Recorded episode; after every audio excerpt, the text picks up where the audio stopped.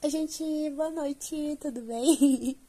Eu gostaria de começar agra... Eu gostaria de começar este programa agradecendo a todos os meus três fãs que me deram ótimos feedbacks. É por causa de vocês que estamos aqui no nosso terceiro episódio, não é mesmo?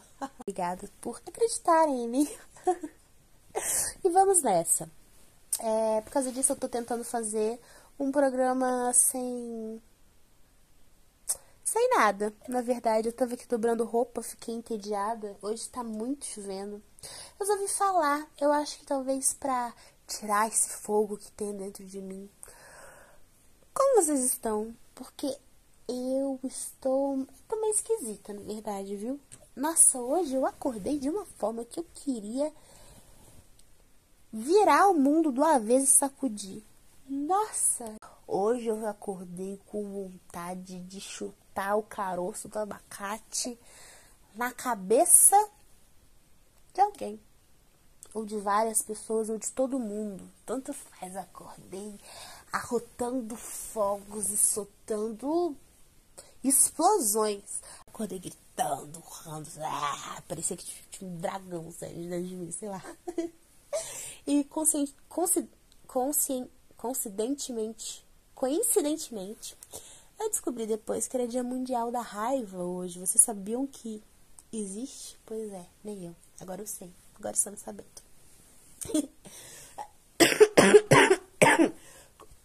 Como podem perceber, estou com essa tosse terrível de cachorro morrendo. Mas ontem eu tava pior. Então pode ser significar que eu estou realmente melhorando. Aguardemos. Acho que minha mãe agradeceu muito dela ter que ter saído mais cedo para a cidade e não ter que me ter aguentado aqui dentro de casa reclamando, porque eu acho que a partir do momento que eu abri o olho, eu já me tornei insuportável. E eu sei disso, sabe por que eu sei? Porque era a minha intenção. Eu não sei vocês, mas existe um momento da minha vida que eu, eu só quero ter a permissão de ser chata em paz, tranquilamente, no meu espaço. Então, quando eu fiquei sozinha em casa, ai, foi ótimo, foi ótimo, porque eu consegui, assim, fazer o que eu queria, que na verdade nada mais é do que todo mundo quer, quer, quer ser feliz. Eu cheguei no momento do dia e resolvi falar. Eu preciso me acalmar, né? Não tem como eu levar essa irritação pro, pro resto do dia. E aí eu fui fazer como acho que qualquer pessoa depois dos 25 anos faz, né? Quando precisa se acalmar. Que no caso é arrumar casa e tomar uma cerveja. Ou foi isso que eu pensei em fazer, né? Só que eu só conseguia cumprir 50%. Os outros 50% acho que fica para amanhã.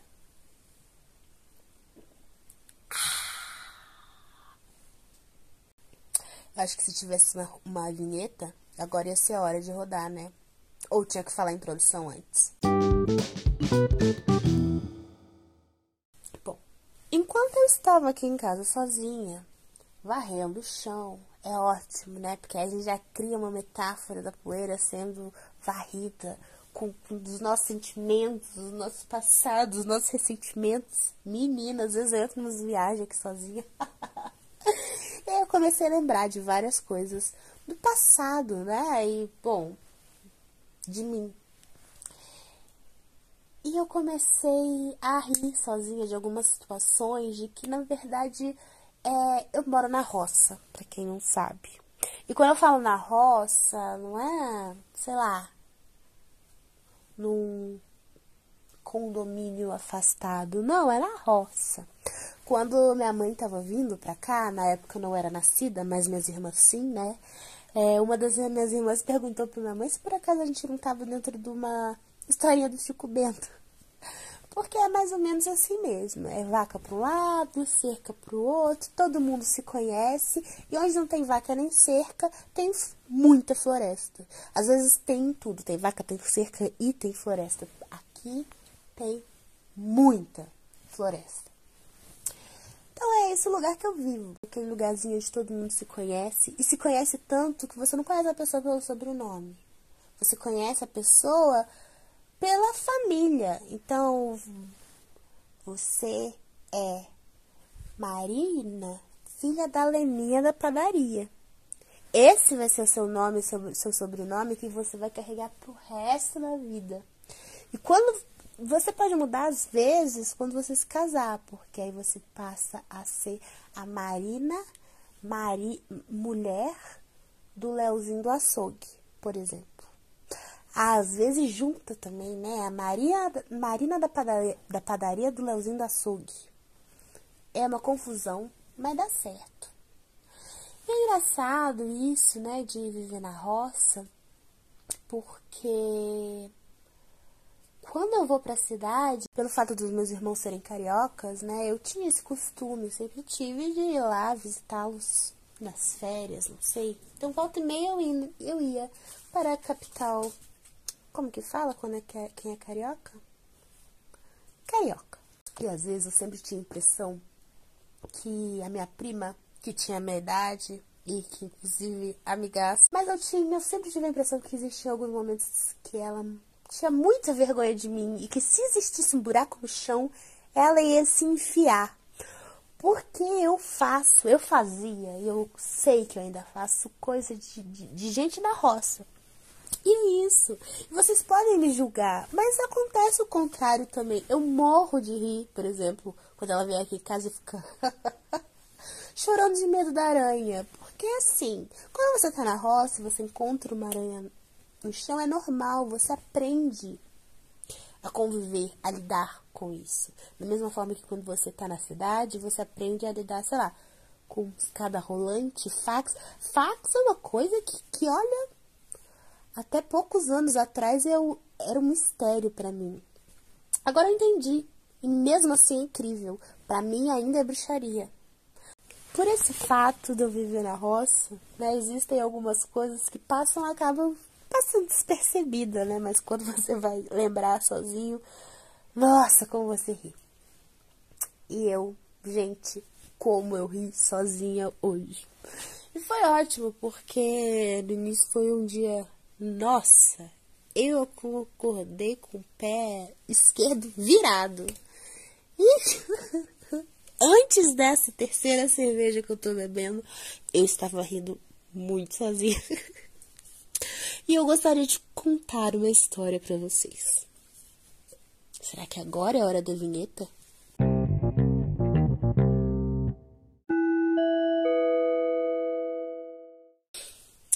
Como eu já falei anteriormente, né? Eu moro aqui na roça. E, bom, aqui é ótimo. Temos muitos bichinhos, temos muita floresta, cachoeira. Mas acaba que existem algumas coisas que ficam um pouco fora de mão. Né? Então a cidade mais próxima é uns 40 minutos, então se você tá com vontade de comer um chocolate, você provavelmente vai ter que esperar a próxima vez que você descer pra cidade, por exemplo, que já acontece uma ou duas vezes na semana, dependendo da necessidade. Não existe um mercado, quer dizer, hoje em dia que, né, está tudo muito evoluído. Tem até um mercadinho aqui perto, mas assim, é novidade. Coisa de quê? Cinco anos? Gente, eu já tenho quase 30, entendeu? Na minha época, quando eu nasci, eu acho que nem existia luz em casa. E é incrível a capacidade do ser humano de se adaptar, porque é hoje, é, é isso. Hoje o pessoal reclama de tomar banho de água fria no inverno, com muita razão, né? Porque aqui no inverno, à noite de madrugada, passa de menos seis fácil nessas frentes frias. Mas naquela época o pessoal não tinha eletricidade, tomava banho de cachoeira todo santo dia. Sabe, eu lembro, eu fui ter geladeira na minha casa, eu tinha 12 anos de idade. Se eu queria fazer gelatina, sabe o que eu fazia? Eu misturava e deixava em cima do balcão. E aí, com o frio da noite, a gelatina estava pronta. No dia seguinte, eu podia comer no café da manhã. A manteiga era a mesma coisa, a gente enchia com água da torneira e, bom, colocava a manteiga dentro de um pote de água. Hoje em dia eu descobri que existem manteigueiras com uma tecnologia incrível. E eu sei que é o olho da cara. E olha só, eu aprendi isso.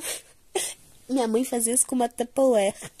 e dava muito certo. Então é muito engraçado essa coisa de vivência, né? Porque enquanto minha prima, ela crescia com carros e aprendendo a reconhecer barulho de ambulância e de sirene, aqui a gente não cresce com medo de ladrão. Nosso medo era da onça. Não o quê? Vai dormir, senão a onça vai te pegar. Tinha uma florestinha lá perto de casa que todo domingo, quando voltava da igreja. Gente, mas que medo daquele lugar. E eu morava perto da igreja, tinha dia que minha mãe não queria ir. Eu ia sozinha e eu voltava sozinha. E aquela florestinha, que assim, hoje em dia eu passo para aquele lugar é questão de cinco passos, mas para uma criança ah, gente, para uma criança qualquer lugar é enorme. Qualquer coisa, principalmente quando você tá com medo, são cinco passos de adulto, são no mínimo dez passos de criança, são cem passos se você tá com medo. Eu passava por aquela, por aquela florestinha, eu tinha certeza que eu ia terminar sem cabeça, sem pelo menos um dos pés, porque teria sido jantar de uma das onças. ao terror que a gente passa.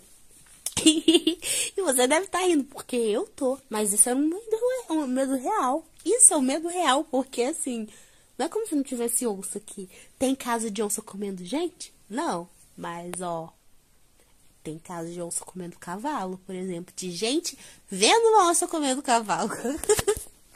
E é ótimo, porque as pessoas elas falam sobre isso com tanta naturalidade. Isso é incrível sobre a roça. Porque assim, na verdade, o que você aprende? Que o ser humano ele, ele sabe se adaptar. Independentemente de qual a realidade, se for uma realidade que ele está acostumado, ele se adapta. Né? Então, já vi tantas conversas de falando, ai, Fulano viu a onça atacando o cavalo lá no pasto. Ah, é mesmo? E aí você para pra pensar e você fala, puta merda. o cara viu a onça atacando um cavalo. A onça comeu um cavalo. Como você tá falando com, com tanta simplicidade sobre isso? E aí, uma dessas coisas, do caso de né, que você fala com tanta simplicidade, foi fim de semana passado. O que que aconteceu? Aqui acaba a luz com tanta frequência que assim, é ridículo. Fim de semana passado eu fiquei sem luz por 24 horas. E quando a luz. Só que antes de eu ficar sem luz por 24 horas, um dia antes acabou a luz aqui em casa. E eu fiquei sem luz por pelo menos 12 horas. E quando a luz voltou, não tinha uma mensagem no grupo da família. Ou no grupo das amigas, em todos os grupos das amigas, te perguntando se eu estava viva, se estava tudo bem. Porque eu sou uma pessoa que eu, eu estou todos os dias na internet. Então, assim, pressupõe-se que se eu sumo durante várias horas, algo aconteceu. Mas não, porque a queda de luz aqui é tão frequente que as únicas mensagens eram assim: silêncio, no, no grupo da família. E aí, como ninguém tinha mandado foto do bebê naquele dia, alguém comenta: Eu acho que elas devem estar sem luz, né? E aí o resto responde: É, daqui a pouco volta. E pronto. Se tivesse caído um cometa, se tivesse explodido um vulcão aqui, o pessoal ia estar tudo tranquilo. Não que tivesse mudado alguma coisa, né? Porque se tivesse caído um cometa explodido um vulcão, a gente ia estar morto igual. Mas não sei, né? Você vê essa questão de preocupação. Eu não sei, sabe? A luz acaba com tanta frequência que virou uma coisa normal. Então, quando a luz acabou pela segunda vez nessa semana, não houve nenhuma comoção na internet ou nas pessoas que moram longe de mim, no caso, né? Só que foi uma coisa muito doida, porque a primeira vez que a luz acabou foi no poste aqui perto de casa. Teve um curto-circuito, sei lá. Só que a segunda vez, a luz acabou no bairro inteiro e não tinha caído uma gota de chuva, não tinha um motivo lógico, né? Porque quando chove, sempre acaba a luz, a gente já fica sabendo. Mas num dia ensolarado, bonito que nem aquele, não tinha motivo. E aí, a luz acabou de noite, no dia seguinte nada, né? E aí, em algum momento, alguém lembrou desse mercadinho, né? Modernidade. Veja só como a modernidade está chegando no vale e evoluindo a nossa vida, né? Porque a gente lembrou que no mercadinho tem o quê? Um gerador. Pra eles passarem a maquininha deles, né? e são espertos, porque no lugar onde a luz acaba com certeza, pelo menos uma vez no mês, ter um gerador, você vai gerar, né, uma uma clientela maior, porque as pessoas elas se viciam na internet. Elas podem não necessariamente estarem viciadas na cerveja, mas se para beber, se para utilizar nossa internet você precisa comprar uma cerveja, tá aqui, tornando copo quantas vezes precisar, meu amor. então, né, foi, minha mãe foi ao mercadinho, para levou nossos celulares, nós não pudemos ir porque estávamos ocupados, mas ela foi e voltou só para pegar a internet. e voltou cheia de novidades. Parece que ela já sabia que a luz tinha, tinha, tinha acabado ali no poste entre aqui e a cidade, então tinham várias pessoas lá sem luz, o que era uma coisa boa, né? Porque quando é só a gente. Ai, gente, não tem muito compromisso, mas um bairro inteiro, dois, três bairros, aí já é outra coisa, né? É ótimo, porque a comunicação ela começa a vir como antigamente.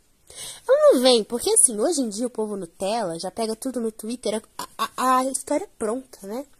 Então já tem lá o que aconteceu, quem não. Bairro antigo é melhor, porque imagina, você tá sem luz, você tá sem informação, você tá sem comunicação nenhuma. A primeira coisa que vem na minha cabeça é pronto, o mundo acabou. e eu tô percebendo que eu tô parecendo muito trágica nesse podcast, mas é isso, gente, o drama faz parte da vida. Para mim, sempre aconteceu um apocalipse. Se a luz acabou e eu estou sem comunicação no mundo, quem me garante que não tem um apocalipse e eu sou a última sobrevivente? Não tem como saber. E olha, eu vou falar que eu já fiquei três dias sem luz. Foram uns três dias ou três noites mais aterrorizantes, porque eu não conseguia dormir direito. Eu estava esperando o momento que vinha um zumbi bater na minha porta e me morder pra comer meu cérebro. não tinha como.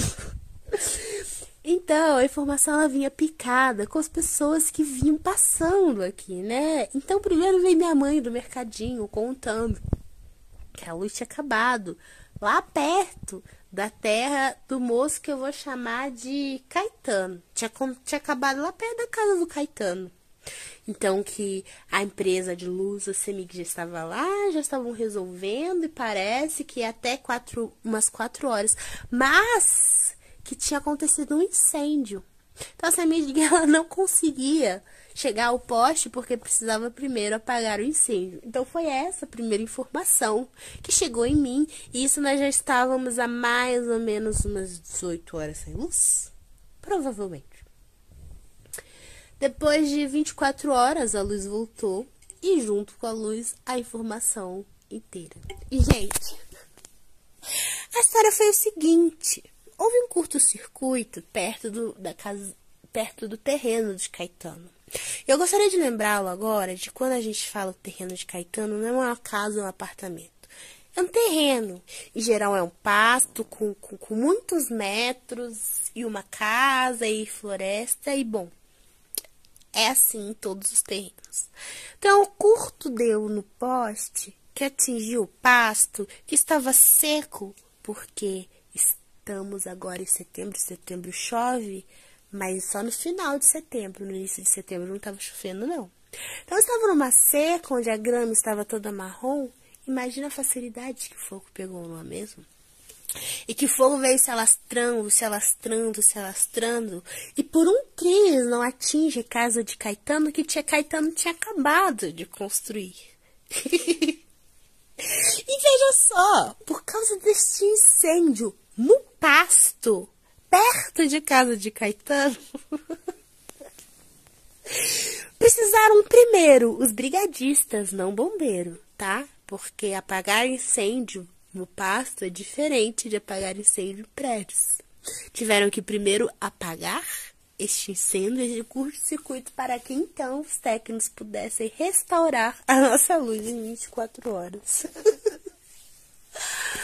Ai, gente, eu achei tão engraçada, mas não sei, agora que eu contei ficou sem graça, né? Ai, que saco. Acho que eu nem vou publicar esse podcast. hum, é isso. Boa noite, minha gente. E ó, a dica do dia é: se vocês estiverem com raiva, arrumem a casa.